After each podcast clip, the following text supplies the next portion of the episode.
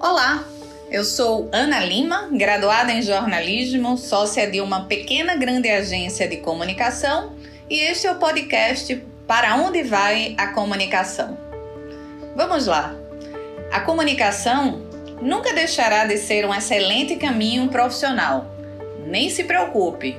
Dito isto, preciso explicar. Nossa vida é baseada em comunicação, sempre. Não importa se ela é on, off, em grego e mandarim, por gestos, por imagens, somos seres que precisam se comunicar uns com os outros.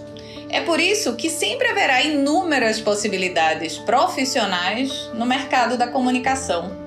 A gente sabe e tem conhecimento de muitas empresas desta área que estão reduzindo de tamanho, enxugando seus quadros e até mesmo deixando de existir.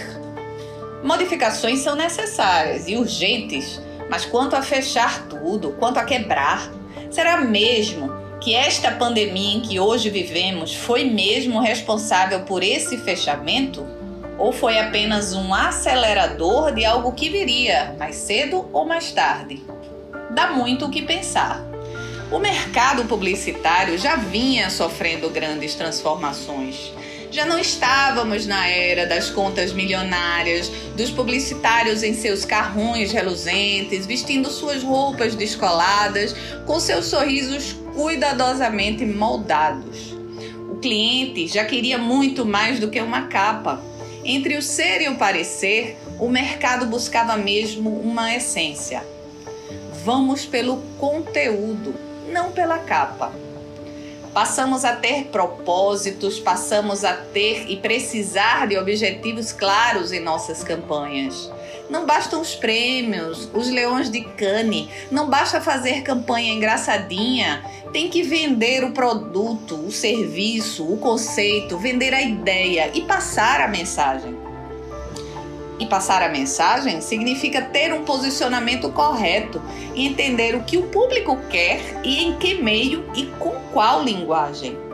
Como vocês podem perceber pelo meu sotaque, eu não nasci em São Paulo.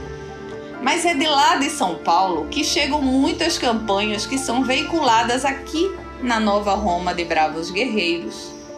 E sabe qual é o problema de muitas dessas campanhas? Elas não conversam conosco, não têm a ver com a nossa realidade, não fazem parte do nosso arsenal linguístico. Em primeiro lugar, nem é todo mundo que gosta de forró aqui.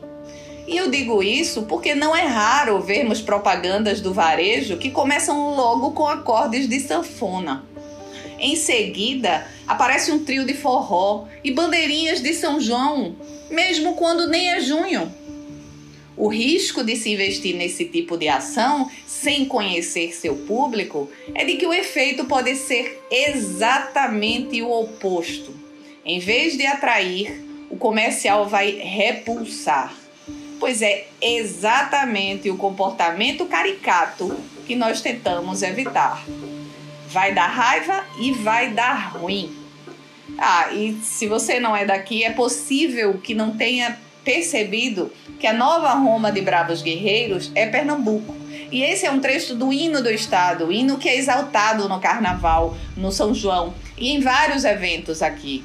Mas que não compartilha essa realidade, que não carrega a mesma bagagem, não tem mesmo a menor obrigação de saber. Percebam que o mercado já estava se estruturando, se renovando muito antes desta pandemia. E assim, uma grande tendência pela regionalização da comunicação. Por isso, já está acontecendo em todo o país uma série de fusões ou tratativas de empresa, inclusive que nem querem se denominar agência, e também pegam uma fatia do bolo da comunicação. A formação de uma rede de parceiros nunca foi tão necessária neste momento e logo, meu querido, você vai sim precisar de contatos, de tal maneira que aquela nossa mania de não querer falar com pessoas não vai ter muito lugar se o que a gente quer é lançamento ao mercado. Você, como profissional, também precisa expor a sua figura. Por falar nisso, como andam as suas redes sociais? Falar do governo, bem ou mal, nem importa, pode até lhe trazer algum alívio. Mas será que suas redes estão mesmo de acordo com o que você quer profissionalmente? Fale de seus trabalhos, mostre seu portfólio, faça contatos com outras pessoas em outros lugares. Quem não é visto não é lembrado. O nosso trabalho já é completamente diferente de antes. E será que isso não é positivo? Pense bem. Por que, que a vida de todas as pessoas precisam seguir um horário pré-fabricado de 8 às 12, duas horas de almoço, para, volta, vai das 14 às 18? Muitos já não se encaixavam nisso de a gente ter que seguir um horário. Por outro lado, para ter uma rotina diferente do que é pré-estabelecido, é preciso ter muita, muita, muita disciplina. E isso nem todo mundo tem. E é por isso que a gente paga por academias de ginástica, às vezes em planos de 12 meses, mesmo que haja academia gratuita na cidade. E é por isso que a gente paga por aplicativos de emagrecimento sem nem dar importância ao profissional da nutrição. É por falta de disciplina que muitos de nós precisa cumprir o horário de trabalho. E esta quarentena está sendo uma prova disso. É ou não é? Mas olha, várias empresas já afirmaram que só irão voltar à normalidade dos escritórios em 2021. É o caso do Google, Facebook e da Amazon, por exemplo. Por isso, precisaremos mesmo de muita disciplina.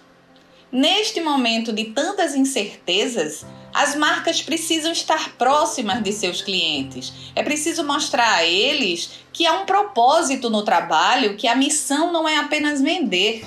E é por isso que vemos shoppings, muitos fechados há dois tortuosos meses, prestando serviços de informação a seu público. São lives e conteúdos riquíssimos sobre a doença e também sobre assuntos diversos que não necessariamente fazem parte desse arsenal de novidades, tantas novidades, não é? Sobre o coronavírus. Os perfis de Instagram viraram editorias de jornais. Saúde, entretenimento, finanças, sociedade, direito. Sim, muitos perfis tem mais potencial de informação do que os próprios veículos jornalísticos. E para onde caminha o jornalismo? Para onde vamos? Este é o segmento que mais levanta dúvidas. Estamos todos trocando o pneu do carro com o carro em movimento. Enquanto as redações vão sendo reduzidas, um número infinito de fake news são disparadas a todo instante. A imprensa já não tem a mesma credibilidade de antes. Dizem que já não é sequer considerada o quarto poder. Isso é muito ruim no processo democrático.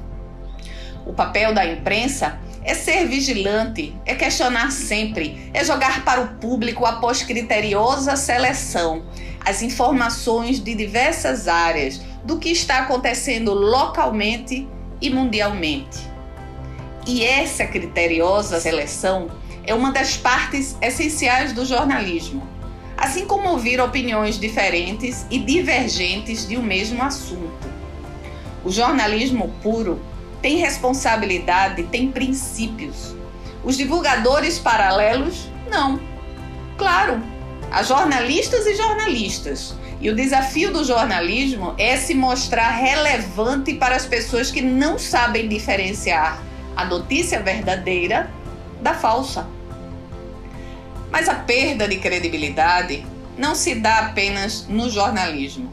Vejam que vem sendo questionadas instituições antes incontestáveis, como as organizações médicas, as instituições representativas de classe, que falavam pelas classes. Minha gente, até a ONU, a Organização das Nações Unidas, vem passando por questionamentos em sua essência.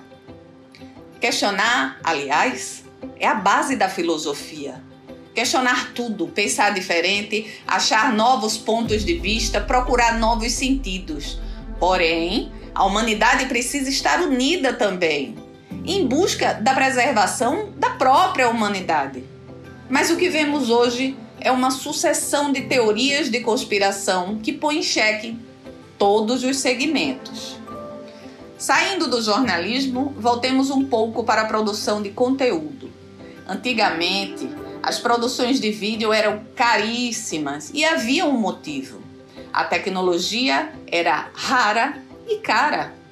Era para poucas agências, era para poucos clientes. Hoje, o TikTok nos mostra que várias pessoas podem fazer vídeos fantásticos, alguns de gosto duvidoso, vá lá, mas com efeitos diferenciados, edições muito bem feitas. Na publicidade é a mesma coisa e a quarentena vem mostrando isso também. É possível ser criativo usando apenas o celular. Não é o ideal para todas as campanhas, sim, mas vamos combinar, funciona para muitas ações. Por isso, o conteúdo audiovisual já estava mais acessível às empresas antes. Hoje, com menos exigência de qualidade, aí é que ficou mais acessível para todos. Qualquer um pode gravar um vídeo e viralizar. Mas só ter o equipamento basta? Não, não, não mesmo. E é aqui onde entra o papel do novo profissional. É preciso ter estratégia na comunicação. Ter estratégia significa também ter conhecimento de várias áreas da comunicação. E eis aqui a grande chave do sucesso nas campanhas. Não basta ser bom em, bom em design, nem apenas escrever bem, nem ser bom só em gerenciamento de crises, nem saber somente impulsionar uma campanha no Instagram. Você precisa é ter consciência de que todas essas etapas têm uma grande importância no planejamento de comunicação. E sim, os melhores resultados são conseguidos com os melhores profissionais, juntos. Por fim, você já sabe, não adianta atirar para todos os lados. Se voltarmos ao básico, teremos mais chances de sucesso em nosso trabalho. Qual é o meu público? O que é que eu quero comunicar? Qual o melhor canal para entregar minha mensagem? Com que linguagem? E não é só isso. Já não basta apenas entregar a mensagem, é preciso monitorar, mensurar, avaliar, redirecionar, monitorar e monitorar de novo. Este processo, vocês sabem, é contínuo. Vamos em frente.